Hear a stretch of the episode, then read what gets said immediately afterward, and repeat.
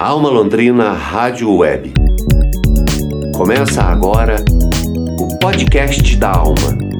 Informação, cultura e vida criativa. Quinta-feira, 22 de outubro de 2020. Estamos começando mais um podcast da Alma. Informação, cultura e vida criativa. Eu sou Ana Carolina Franzon. Bom dia. Vamos aos destaques desta edição. Exposição Casas Novas Não Tem Fantasmas, do artista londrinense Chico Santos, preserva contos do rio Tibagi e cria novas oportunidades para contar a história do Paraná. A Secretaria Municipal do Ambiente anuncia que vai receber pneus que a população tem armazenados ou depositados inadequadamente pela cidade. E o podcast Ciência Vulgares, que você escuta aqui na nossa programação, hoje investiga o comportamento de James Bond e o consumo que ele faz de álcool. Fica com a gente até o fim. Alma Londrina Rádio Web. Notícia de verdade. O desenvolvimento urbano e o crescimento das cidades que avançam sobre os resquícios da Mata Atlântica, que nós ainda temos aqui no nosso território.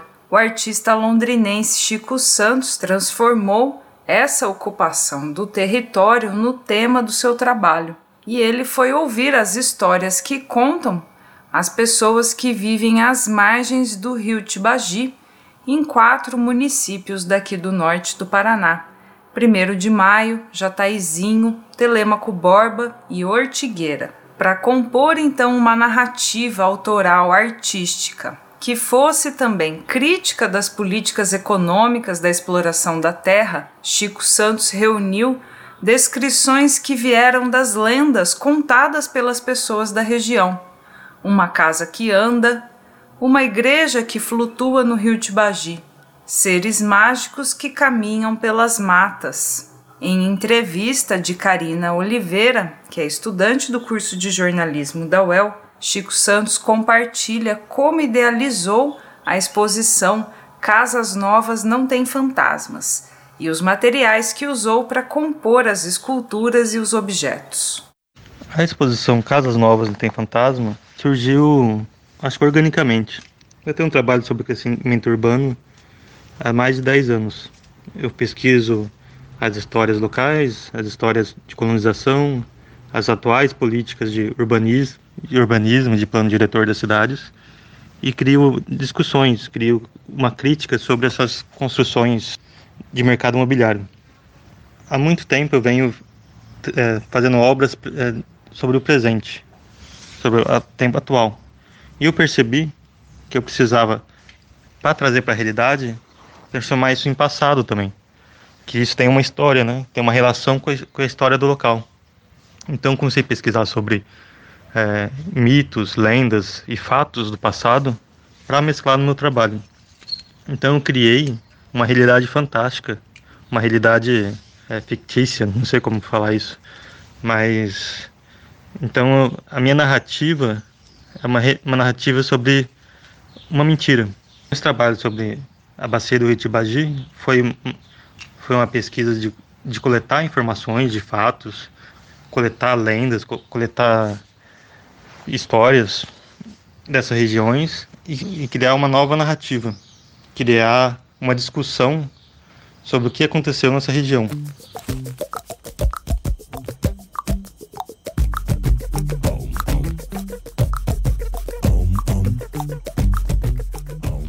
Então eu tive que confeccionar várias obras. E as obras, tanto a sua seu conceito como a sua estrutura, são pensadas nessas lendas.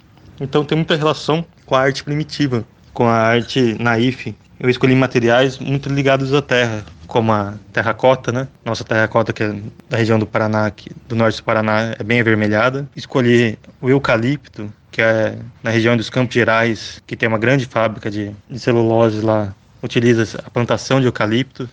E é uma crítica a essas plantações de eucalipto, que você viaja, você pensa que é uma floresta, mas é um, é, agro, é agronegócio. Coloquei algodão, essa referência, algodão cru, que tem tanto essa ligação com, com o antigo extrativismo, né, com o aproveitamento de mão de obra escrava. Então, é sempre esses materiais ligados a isso. E atualmente o trabalho tem pedido materiais ligados à, nossa natividade, né, que é os nossos índios verdadeiramente nativos da nossa região. Então, tem máscaras, é, pinturas, tem performances de fantasias. Então, toda essa relação tem a ver com, com a história do nosso Paraná. A exposição artística Casa Nova não tem fantasmas, tem fotos, depoimentos em vídeo, objetos e esculturas. As obras têm imagens fascinantes e curiosas, como as casas andantes de madeira espalhadas pela floresta e que estampam a capa do nosso episódio de hoje. Também uma fantasia de uma enorme entidade caminhando pela floresta, com o corpo e a cabeça todo coberto por longos pelos de cor clara, quase brancos. Uma igrejinha que flutua sobre as águas do Tibagi. A exposição também contou com a participação de indígenas Caingangue na performance O Cortejo, sobre a morte de uma floresta, como explica Chico Santos. O que mais me influenciou para fazer esse trabalho foi essa contemporaneidade, né? Esse tempo atual, dessa pós-verdade, de acreditar em coisas de WhatsApp, acreditar em coisas da internet, essa disseminação da mentira. Tem me incomodado muito atualmente como essas informações correm muito mais rápido do que a informação verdadeira. Resolvi absorver isso no meu trabalho, disseminando novas histórias, mas uma nova história que seja crítica, né? Que a pessoa repense que as pessoas fizeram com a sua região, com a sua terra. Por exemplo, em 1 de maio, eles construíram é, uma represa gigantesca em cima de uma vila e sem retorno para quem morava nessa vila. As pessoas foram relocadas de lugar com a promessa de prosperidade, de uma nova prosperidade. E o que aconteceu na cidade foi o inverso, né? A prosperidade veio somente para os ricos. Então eu faço as pessoas reverem a história de sua localidade e ver se o, o que a, as decisões políticas e econômicas do passado influenciaram a sua vida. Eu foco nessas histórias para a pessoa rever e repensar o que a sua cidade, a sua região, né, o seu estado.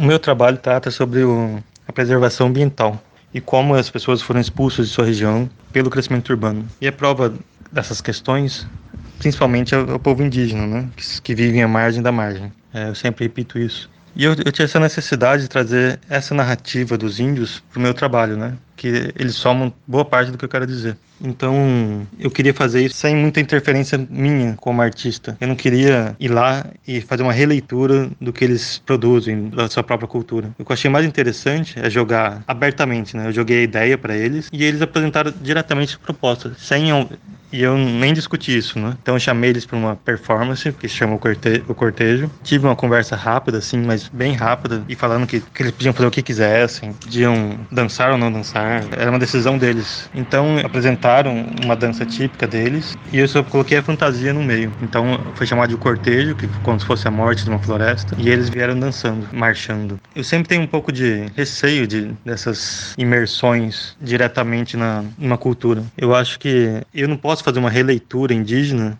eu não sendo índio. Isso eu tenho que valorizar o trabalho deles, isso tem todo o direito, mas eu não posso fazer uma releitura e utilizar de uma cultura deles para me beneficiar. Então, eu não, não, sou muito a favor desse tipo de imersão, não. Eu deixei bem, bem aberto para isso.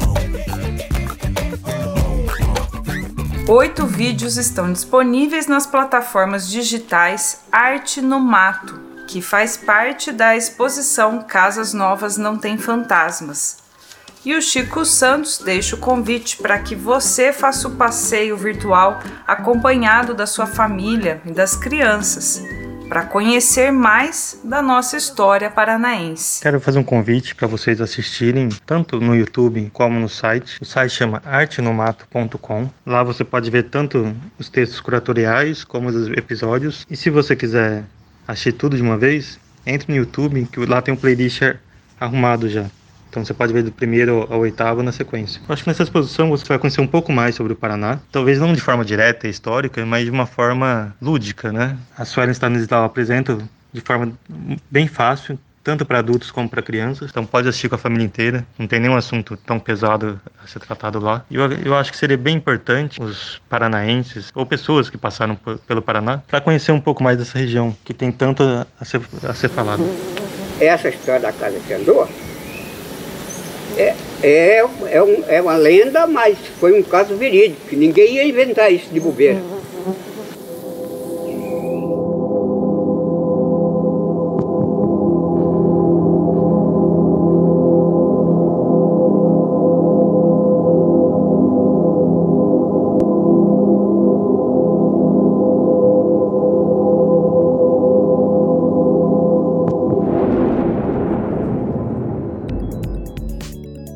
Exposição do artista londrinense Chico Santos está disponível no endereço artenomato.com. Essa entrevista foi de Karina Oliveira para o podcast da Alma. Alma Londrina Rádio Web. A cidade de corpo e alma. Em novembro, a Secretaria Municipal do Ambiente, a SEMA, vai promover uma ação para coletar pneus usados em Londrina vai ser no dia 10 de novembro, que é uma terça-feira. Os pneus poderão ser entregues na sede da SEMA, que fica na Zona Sul, dentro do Parque Municipal Arthur Thomas. O endereço é Rua da Natureza 155, no Jardim Pisa. Qualquer tipo de pneu poderá ser entregue, como de bicicletas, motos, carros, ônibus, caminhões e outros. É a segunda campanha que a SEMA realiza em Londrina para coletar pneus. De acordo com Marisa Piscinati, que é geógrafa da Gerência de Educação Ambiental da Secretaria Municipal de Ambiente, na primeira campanha, que foi realizada em fevereiro de 2019, foram coletados mais de 3.600 pneus. É uma ótima oportunidade para que toda a comunidade tenha uma ação efetiva e responsável para combater inclusive a dengue, já que as épocas das chuvas começam agora em novembro também. Vamos ouvir as informações na entrevista de Bruno Leonel com Marisa Piscinati. Alma Londrina Rádio Web, conectando ideias, unindo manifestações.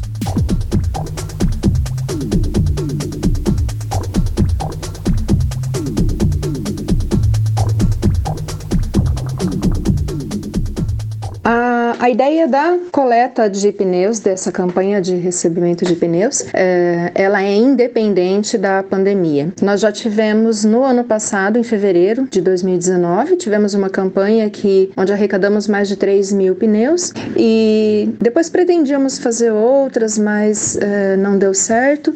Ah, de qualquer forma, nós temos um ponto de recebimento de pneus, um barracão que fica na rua Dolores Peralta, número 68, perto perto do semáforo do Grêmio na saída para Ibiporã. Só que esse ponto é, ele é único na cidade e municípios vizinhos também se utilizam dele, então é insuficiente. E, e ele tem um custo, ele é um barracão privado, então ele é, tem um custo para quem, para o gerador que for destinar lá. E por conta tanto das pessoas que não sabem da existência desse ponto, quanto aqueles que não querem arcar com o custo, se estão armazenando um volume grande de pneus, Uh, ou aquele que só tem poucas unidades e vai deixando, deixando e acaba descartando de forma errada. Nós temos uh, a ocorrência de muitos pneus em terrenos baldios, em fundos de vale, dentro de córregos, são encontrados de várias formas, armazenando água, até mesmo em fundos de, de quintal, de, de quintais residenciais. Tem condomínios residenciais que também vão armazenando, esperando encontrar encontrar um local para destinar e, e vai ficando. Então, é mais por conta desses pneus que a gente sabe que estão sendo acumulados em algum lugar, seja protegidos da chuva ou não. É, é para isso que nós estamos fazendo essa campanha.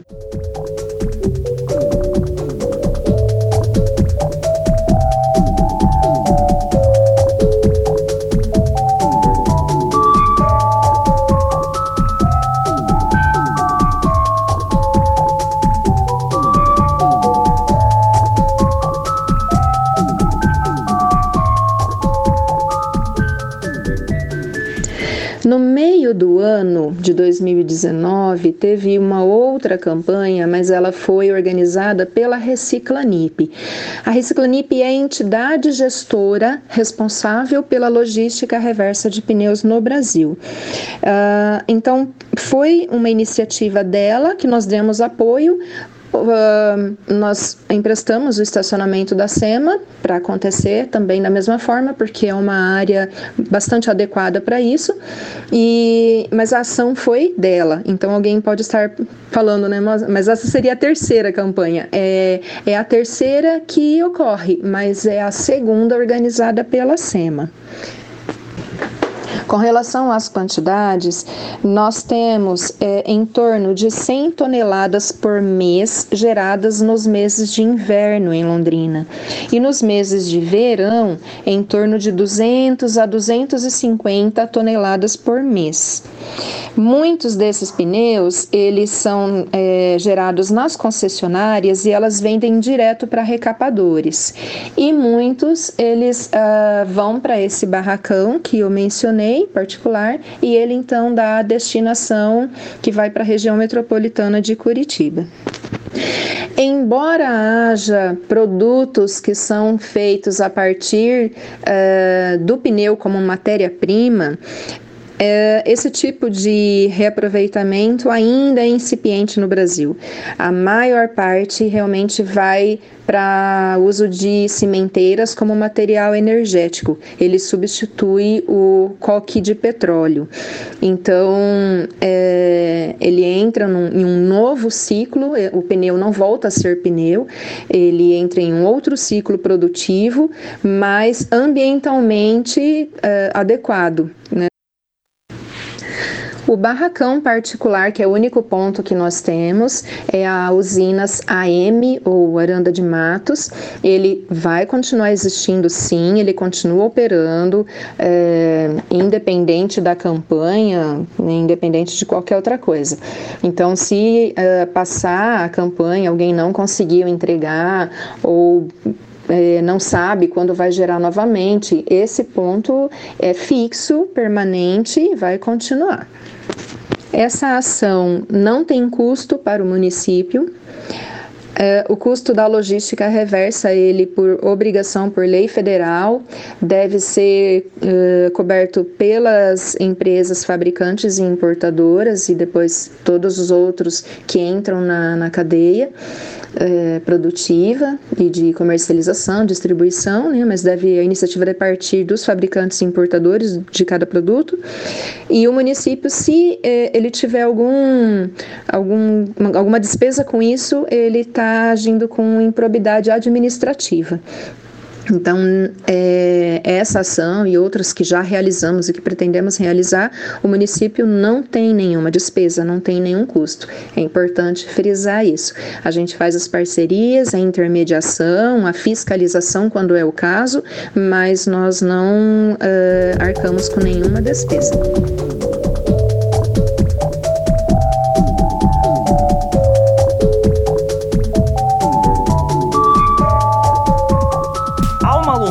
Rádio Web, conectando ideias, unindo manifestações.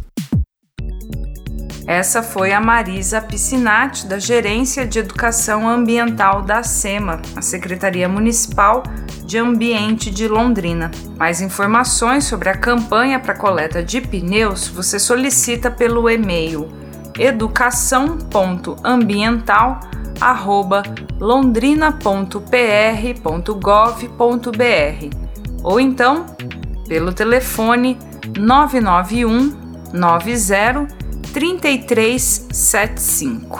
Essas informações vão ficar nas notas do episódio. Alma Londrina Rádio Web. Informação para a qualidade de vida. Ciência Vulgares de volta em nosso podcast. O programa da Alma Londrina Rádio Web que mistura divulgação científica com curiosidades e informação da cultura pop. A apresentação é de André Bach, que é divulgador científico, pesquisador e professor na área da farmacologia. O podcast Ciência Vulgares já produziu cinco episódios veiculados pela Alma Londrina Rádio Web sempre com temas de interesse público que remetem à ciência e são explicados de uma maneira acessível e bem-humorada. Hoje, a gente vai ouvir um trecho que foi dedicado a responder a seguinte questão de pesquisa: James Bond sofre de alcoolismo? O episódio pauta o transtorno de abuso de substâncias, incluindo o abuso do álcool, que é um assunto complexo e que necessita de atenção. A linha de investigação parte do artigo científico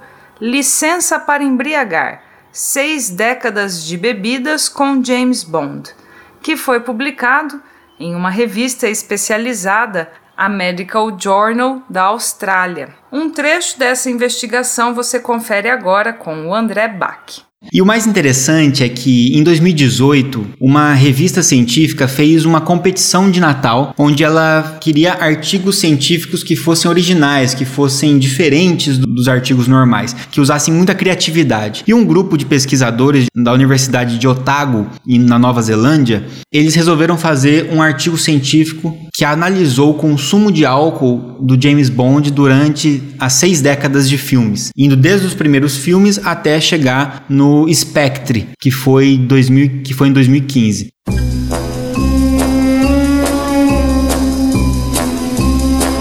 Então passou por todos os filmes de James Bond, desde o Sean Connery até o último filme do Daniel Craig, passando por todos os outros Bonds, né? Inclusive o Percy Brosnan, Roger Moore e os outros atores aí que interpretaram. Então é uma análise de todos esses filmes, né? E é bem interessante a forma com que esse artigo foi feito e a forma com que eles levantaram essas, essas informações, porque eles notaram que em todo filme James Bond está lá consumindo alguma bebida em mais de uma ocasião, né? E dependendo do caso, você consegue perceber se ele está bebendo bastante ou pouco, e de acordo com a bebida que ele está bebendo, também quantificar a quantidade de álcool, estimar a quantidade de álcool no sangue. Acho que a primeira coisa legal da gente observar foi os tipos de bebida que ele bebe. As bebidas favoritas aí foram os drinks e também champanhe, vinho, né? Então a gente tem aí os drinks foram os campeões. Mais ou menos 50% das vezes que ele aparece bebendo é bebendo algum drink e um dos drinks mais famosos que ele bebe ali, que depois se popularizou muito também graças ao filme, é o Dry Martini, né?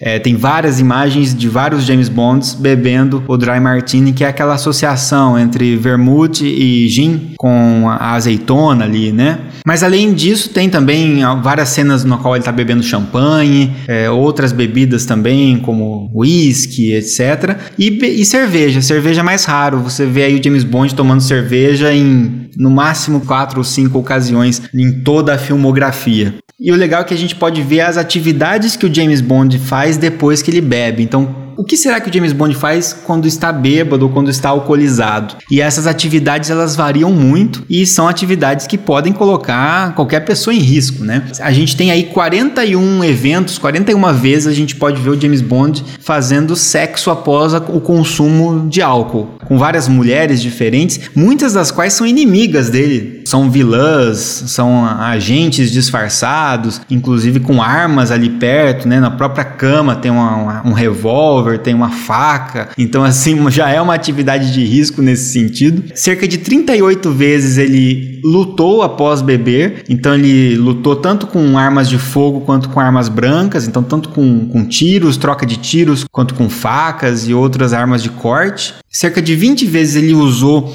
dispositivos tecnológicos, teve que manusear dispositivos tecnológicos bêbado, né? Então ele, ele chegou a pilotar um helicóptero após beber, é, dirigir barcos em alta velocidade, usar equipamentos de espionagem, tentar abrir cofres, né? Portas que estão trancadas, né? Codificadas, é, trabalhar com eletricidade, atirar também, mas não nesse caso não lutando com alguém, mas dando um tiro em alguma coisa para que é, consiga abrir um portão, alguma coisa assim. Inclusive, ele chegou a utilizar um desfibrilador nele mesmo, sob o efeito de álcool. Ele chegou até a operar um painel de controle de uma usina nuclear, estando bêbado, né? Então, para vocês verem o tipo de coisa que ele já fez alcoolizado. Além disso, perseguições em alta velocidade, com dirigindo carros ou caminhões. Também expôs a situações extremas de exercício, né? Então, fugas em alta velocidade correndo, pulando largas distâncias, correndo em alta alta velocidade. Também fez algumas apostas bebendo, apostas normalmente com alto valor monetário, um risco financeiro aí, e até mesmo teve contato com animais perigosos após o uso do álcool, como por exemplo fugir de um dragão de Komodo, ter que escapar de uma tarântula e até mesmo fazer um jogo, um drinking game com um escorpião na mão dele.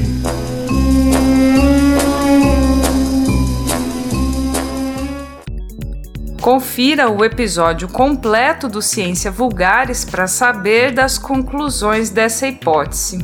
No episódio James Bond sofre de alcoolismo?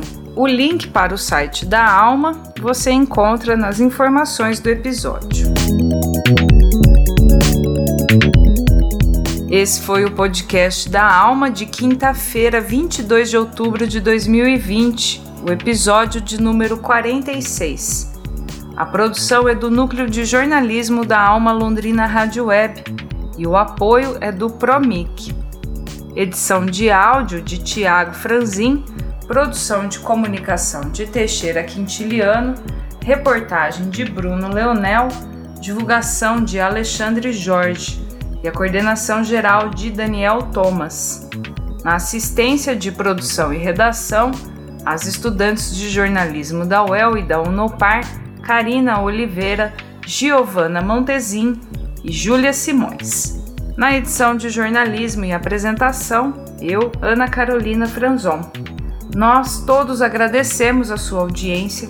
Você acompanha os nossos novos episódios no site da Alma Londrina, no Spotify e no Google Podcasts.